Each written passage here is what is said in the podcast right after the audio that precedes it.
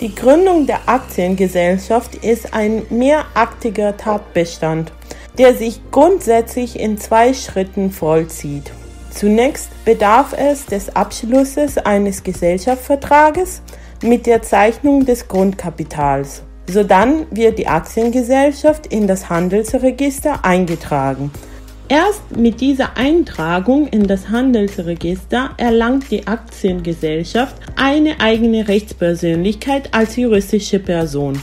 Die Eintragung in das Handelsregister dient somit nicht nur der Publizität, sondern hat konstitutive Wirkung.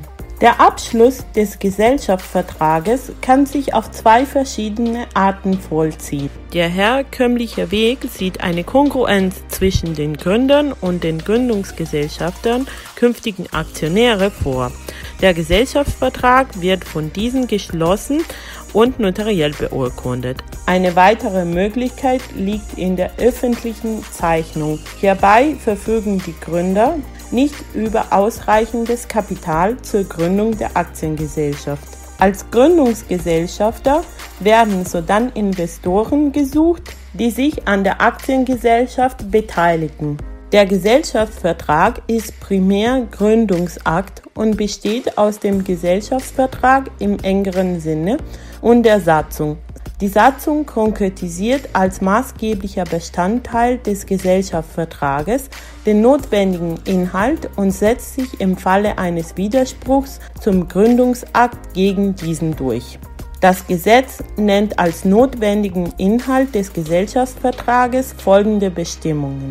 Erstens die persönlichen Daten der Gründer und der Gründungsgesellschafter sowie die Anzahl der Aktien, die ein jeder Gründer oder Gründungsgesellschafter übernimmt.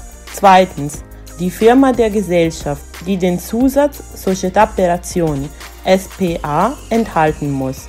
Drittens, die Gemeinde, in der die Gesellschaft und eventuell Zweigniederlassungen ihren Sitz haben. Viertens, den Gegenstand des Unternehmens. Fünftens, das gezeichnete und eingezahlte Grundkapital, welches mindestens 50.000 Euro betragen muss. Sechstens, die Zahl und den Nennbetrag der Aktien, die Gattung und die Modalitäten der Ausgabe und des Umlaufs.